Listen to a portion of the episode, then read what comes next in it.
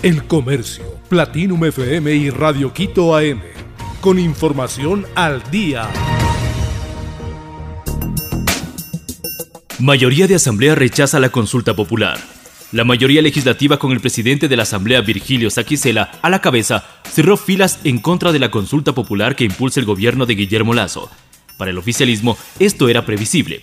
Saquicela aseguró que esta propuesta no es la panacea para solucionar los problemas del país, sus declaraciones se dieron a menos de 10 días de los comicios en los que también se elegirán a los gobiernos locales.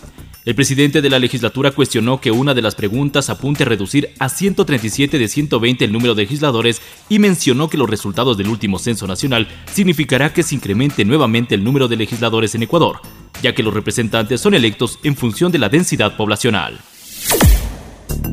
Corre plazo para proceso de admisión de universidades públicas. Las universidades públicas del Ecuador que disponen de cupos para este primer semestre académico del 2023 avanzan en la creación de las normativas internas para la admisión de los bachilleres. Todas tomarán examen de ingreso. El nuevo proceso para la admisión empezó con el Registro Nacional de los Bachilleres en la página de la CENESID y en este proceso se postularon los estudiantes del régimen Costa Galápagos. Para el ciclo Sierra Amazonía se abrirá un nuevo registro en mayo. La normativa establece que el 25 de enero al 30 de marzo, las 33 universidades públicas del Ecuador deben cumplir con el proceso de inscripción, la toma del examen y la asignación de cupos. El Papa Francisco pide no olvidar ni negar el horror del Holocausto. El Papa Francisco conmemoró este viernes el Día Internacional en memoria de las víctimas del Holocausto. Con un mensaje en las redes sociales pidió no olvidar ni negar el asesinato de millones de judíos perpetrado por el régimen de Alemania nazi. El exterminio de millones de personas hebreas y de otras religiones no puede ser ni olvidado ni negado, apuntó el pontífice en Twitter.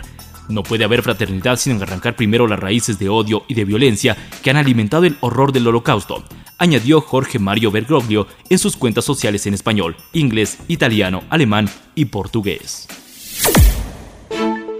Arsenal ofrecerá por Moisés Caicedo 74 millones de dólares.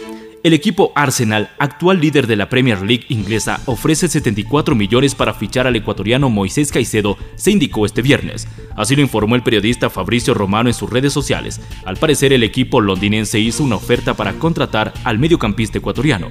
Anteriormente se sabía que Chelsea buscaba quedarse con el pase de Moy a cambio de 67 millones de dólares, pero su oferta verbal fue rechazada por el Brighton.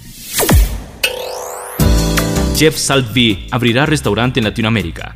El reconocido chef turco Nurs Yok, conocido como Salvi, anunció en su cuenta de Instagram que expandirá su cadena de restaurantes hacia América Latina, especialmente en países como México, Argentina y Brasil.